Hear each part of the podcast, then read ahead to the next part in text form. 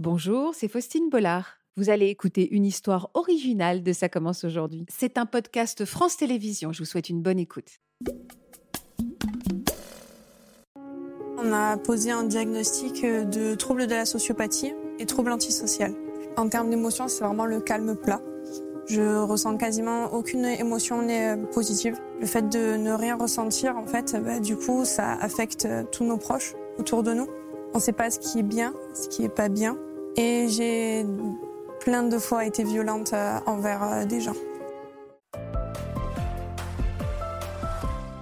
Capucine, vous aussi, vous avez été euh, diagnostiquée, bonjour. Bonjour. Pardon, est-ce que vous avez été diagnostiquée également sociopathe? Antisocial. Antisocial. Trouble de la personnalité antisociale. D'accord, trouble de la personnalité antisociale. Alors pareil, je vais poser la question à Laurent, mais merci d'avoir mis ces mots et merci d'avoir accepté de nous en parler aujourd'hui. Capucine, vous vous retrouvez dans ce que dit Hugo depuis tout à l'heure? Pas dans tout, mais dans certaines choses, oui. C'est quoi les certaines choses alors? C'est quoi les points communs? Vos points communs à tous les deux, c'est quoi? Euh, bah, Déjà, j'ai été harcelée également. J'ai mal vécu le divorce de mes parents. C'est à partir de là que tout a commencé à déraper chez moi. Et euh, j'ai été violente physiquement et verbalement, tout ça. J'ai beaucoup manipulé dans le passé. J'avais une absence de remords. J'avais beaucoup de mal à éprouver de la joie ou quelconque émotion. Où je mentais à moi-même, je mentais aux gens, je faisais des trucs qui n'étaient pas trop, trop euh, bah, appréciés par la justice, comme la drogue, euh, tout ça. Mm. Le mensonge est très présent. Le mensonge utilitaire et même parfois peut-être un peu de mensonge. Des fois, j'ai des mensonges un peu compulsifs par rapport à des, des situations. C'est-à-dire Je vais sortir un mensonge comme ça, sur tout et n'importe quoi. Pour obtenir quelque chose C'est ça ce que vous appelez un mensonge utilitaire Oui, pour obtenir quelque chose. Ou parfois, ça va être un mensonge en mode, euh, je dirais une bêtise, euh, mon arrière-grand-mère, euh, elle a été tondue, j'allais sortir un truc comme ça, elle a été tondue à la, à la, Deuxième Guerre mondiale. quoi. Des trucs comme ça. Pour faire son intéressant, pardon de cette Je ne sais pas du tout c'est quoi le... Pour attirer l'attention Je ne sais pas pourquoi, je sors ça comme ça. Vous mentez également beaucoup, Capucine? Je mens en manipulant pour obtenir ce que je veux. Moi aussi, il y a ça aussi. Alors avant de faire plus ample connaissance, Capucine, je voudrais qu'on découvre un peu de vous à travers ces photos d'enfance que vous nous avez confiées, l'histoire d'une petite fille, euh, comme toutes les autres. Enfant, Capucine est une petite fille souriante et pleine de vie. Malheureusement, ses parents se séparent alors qu'elle n'a que 5 ans. Un événement qu'elle vit à l'époque comme un véritable drame. Pourtant, Capucine continue de suivre sa scolarité avec succès et a même de multiples activités comme la musique qu'elle adore. Mais derrière son visage angélique, la jeune fille ressent des émotions bien différentes du monde qui l'entoure. Plusieurs mots viennent perturber son quotidien, comme l'anorexie ou encore la phobie sociale qui l'isole peu à peu. Par ailleurs, l'adolescente doit également faire face à ses émotions parfois violentes, qu'elle tente de gérer au mieux en s'enfermant dans sa bulle. Vous ressentez quoi quand vous voyez ces images? Bah, je sais pas. Je ne sais pas analyser les émotions là. Si de, vous deviez vous, adresser à cette petite fille que vous avez vue, vous, lui diriez quoi? De pas baisser les bras. De pas baisser les bras et continuer à sourire et d'aimer la vie et, et que ce qui se passe avec euh, les parents, ça reste l'histoire des parents et c'est pas notre, de sa faute. Pourquoi ça vous a à ce point-là traumatisé la séparation de vos parents, Capucine? Il y a eu beaucoup de trucs compliqués. Euh, déjà, j'étais séparée de mon père qui était très présente pour moi. Mon père est tombé en dépression à cause de ça, à cause du, divorce. Et j'ai été emmenée dans, chez, chez ma mère. Je suis, rentrée, je suis rentrée dans une nouvelle école. Et là, j'ai commencé à pas être bien du tout. J'ai commencé à faire l'anorexie mentale de l'enfant. J'ai commencé à faire une dépression de l'enfant, une phobie sociale, une phobie scolaire, un épisode psychotique. Et j'ai commencé à être harcelée à cause de tout ça, en maternelle. En maternelle, on vous faisait du mal mm. De quelle manière? On se moquait beaucoup de moi, parce que je parlais toute seule à cause de mes hallucinations. Et j'étais tellement seule que je m'étais inventé trois amis. Et je parlais à ces amis-là euh, dans la cour de primaire, en fait. Donc ça a participé à votre isolement. Mm. Comment les choses se sont passées pour vous au lycée euh? Comment ça s'est passé? Alors, il faut savoir qu'en primaire, je me suis fait une amie qui s'appelle Léna. Ouais. Ça a été vraiment euh, ma meilleure amie d'enfance. C'était... On était comme deux sœurs, en fait. Et arrivé au collège, bah, malheureusement, on a été séparés de classe parce qu'elle faisait italien, je faisais espagnol. Du coup, on a été séparés de classe et euh, j'ai rencontré une fille dont je tairai le nom son anonymat, qui était pas bien non plus. Et on s'est très vite liés d'amitié parce qu'on était dans la même classe et on n'allait pas bien non plus tous les deux. Mhm. Et du coup, on est un peu devenus les deux bêtes noires du, du, collège et on se faisait harceler. Mais comme on était deux dans notre petite bulle, on s'en foutait un petit peu. Puis euh, cette fille euh, a commencé à me dire que j'étais trop grosse, donc je suis retombée dans l'anorexie. Cette fille-là, qui était votre amie, c'est tourné, c'est c'est vraiment retourné contre vous? Moi, je voyais pas ça comme ça, juste euh, c'était une relation malsaine en fait. Ouais, parce que pour vous dire que vous étiez trop gros, c'est pas vraiment une amie. Non, voilà, mais du coup, voilà. Euh, elle se scarifiait également et elle m'a dit un jour bah, Tu devrais essayer, ça fait du bien.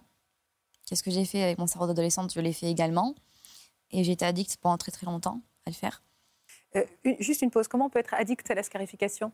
Scarification, c'est prendre une, une lame, un couteau, c'est ça, et de se faire volontairement du mal. Et on est à la recherche d'une émotion forte de la. On est recherché, ouais, c'est pareil, des émotions dérégulées et on, va, on se coupe pour euh, rechercher des sensations. Addict, c'est un mot euh, qui est utilisé, bon, bah, elle était, c'est un comportement répété. Oui, voilà, c'est ce que je voulais dire. Merci. Voilà, donc je- j'ai commencé à sombrer dans la scarification. J'ai fait une très grosse dépression.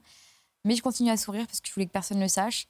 Et là, j'ai commencé à avoir des troubles du comportement vers mes 12-13 ans. J'ai commencé à frapper des objets, à péter des crises de nerfs. Bah, pas être bien du tout en fait dans ma tête. D'ailleurs, À des moments particuliers, ces crises de nerfs? Des moments de frustration, des moments de. de colère, frustration, tout- tout- toute émotion négative pouvait me déclencher une crise de nerfs en fait. Un mot pouvait déclencher une crise de nerfs. Et vous vous défouliez comment? Euh, au début, je me défoulais seulement sur des objets, puis sur moi-même. Puis avec le temps, je me suis défoulée sur les autres. Parce que j'ai toujours eu euh, cette capacité à analyser les gens psychologiquement très facilement, à savoir où piquer pour faire mal. Et vous, vous- c'était vraiment vos ennemis que vous attaquiez ou aussi n'importe qui? Ça pouvait être euh, les gens qui me harcelaient, ça pouvait être les professeurs s'ils m'engueulaient, ça pouvait être euh, ma mère, ça pouvait être ma sœur, ça pouvait être n'importe qui, même mon père, ça pouvait être n'importe qui. Et vous, vous êtes surpris à, à menacer même physiquement un membre de votre famille? Ouais. De le menacer de le taper? J'ai essayé de l'étrangler. Est-ce que vous avez ressenti des remords? Je sais pas, euh, ma sœur a appelé les pompiers et on m'a piqué et on m'a amené à l'hôpital. Donc je me rappelle pas exactement ce qui s'est passé. Est-ce que à ce moment-là, encore une fois, il n'y a pas de jugement, j'essaie de comprendre, est-ce qu'à ce moment-là, vous aviez vraiment l'intention de la tuer? Honnêtement, j'étais tellement en colère que j'arrivais même plus à réfléchir. Mais je pense que si les pompiers n'étaient pas arrivés, je pense que ça aurait mal fini. Est-ce qu'à ce moment-là, ça vous, fait- vous vous faites peur? Quand vous reprenez vos esprits Vous dites, mon Dieu, ce que j'ai, ce que j'ai failli faire ou pas? Alors, par le passé, je n'avais pas de remords ni de regrets, comme euh, Hugo d'ailleurs, mais j'appelle ça de la kiné mentale en quelque sorte. Euh, avec ma psychologue euh, et mes psychiatres, on a essayé de faire des thérapies cognitivo-comportementales, de me réhabituer à ressentir des remords, des regrets, etc. Là, j'arrive à peu près à analyser quand est-ce que j'ai fait quelque chose de mal. Parce qu'avant, il n'y avait pas de bien et de mal pour moi, il n'y avait que ma propre justice. Mon propre choix, ma propre justice, c'est moi qui décidais. Maintenant, je sais ce qui est bien et ce qui est mal. Et je sais reconnaître quand j'ai fait une erreur. Et oui, j'ai des remords et des regrets à présent, mais avant, je n'en avais aucun. J'arrive à pouvoir m'excuser, j'arrive à pouvoir faire des choses et à me rabibocher avec les autres, en fait. Vous ressentez de l'amour, vous? Oui. j'ai toujours ressenti de l'amour. Ça, c'est... En fait, j'ai, jamais, j'ai toujours jamais été euh, dans l'apathie, dans le manque d'émotion. J'ai toujours été explosive, en fait. J'ai suis- je suis également borderline. J'ai été diagnostiquée à 18 ans borderline. Et j'ai toujours vécu dans une explosion, en fait, une explosion d'émotions, de sensations, etc. Et l'amour chez moi est extrêmement fort. Et d'ailleurs, je n'ai jamais manipulé, menti ou quoi que ce soit à quelqu'un dont je suis amoureuse. Vous avez quelqu'un dans votre vie? Oui. Depuis combien de temps? À pas longtemps, en trois semaines. Eh ben, on l'embrasse. Bah, il est dans la loge, là. Ah bah écoutez, on va l'embrasser après alors. c'est différent là ce que vous entendez du témoignage d'Hugo et de, et de Capucine ou c'est juste euh, euh, l'évolution euh, du traitement de ces troubles qui, qui a été différent? Non, il y a une base commune clinique. Ils sont borderline avec euh, ces comportements antisociaux. Il y a une différence dans, dans, dans l'approche thérapeutique. Enfin, il y en a un qui a un peu plus évolué que l'autre, mais il n'y a pas les mêmes troubles en même temps. Mm.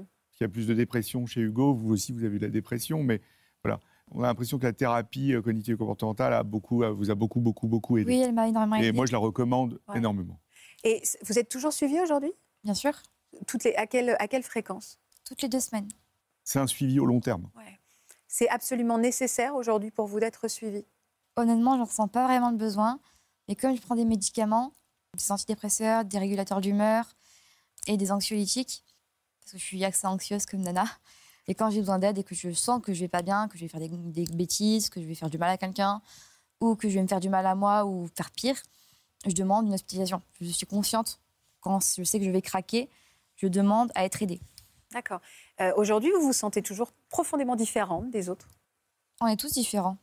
Mais est-ce que vous, vous dites, je- enfin, est-ce que vous avez conscience au quotidien de ce trouble? Est-ce que quand vous parlez avec quelqu'un dans votre tête, vous dites, je, je vois bien que je ne fonctionne pas pareil?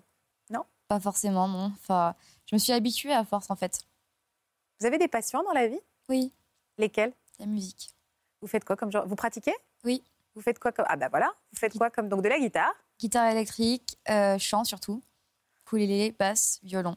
Vous avez quoi comme relation avec vos parents aujourd'hui? Euh, ma mère, c'est toujours assez conflictuel, mais bah, je l'aime quand même, quoi. Et mon père, par contre, euh, c'est chien et chat, mais c'est... Je t'aime moi non plus. mais c'est cool. Vous êtes venu dire quoi sur ce plateau, sur ce trouble? Bah, que des gens n'est pas des fous qui tuent des gens. Que c'est un trouble psychiatrique comme un autre, c'est comme une maladie comme une autre. En fait, c'est les traumatismes qui ont fait qu'on est venu comme ça. Et c'est pas pire qu'une dépression, c'est pas pire qu'autre chose. C'est c'est un trouble, il faut l'accepter. On n'est pas forcément dangereux. Et voilà quoi. Enfin, Voilà, j'espère que ce podcast de Ça commence aujourd'hui vous a plu. Si c'est le cas, n'hésitez pas à vous abonner. Vous pouvez également retrouver l'intégralité de nos émissions sur France.tv.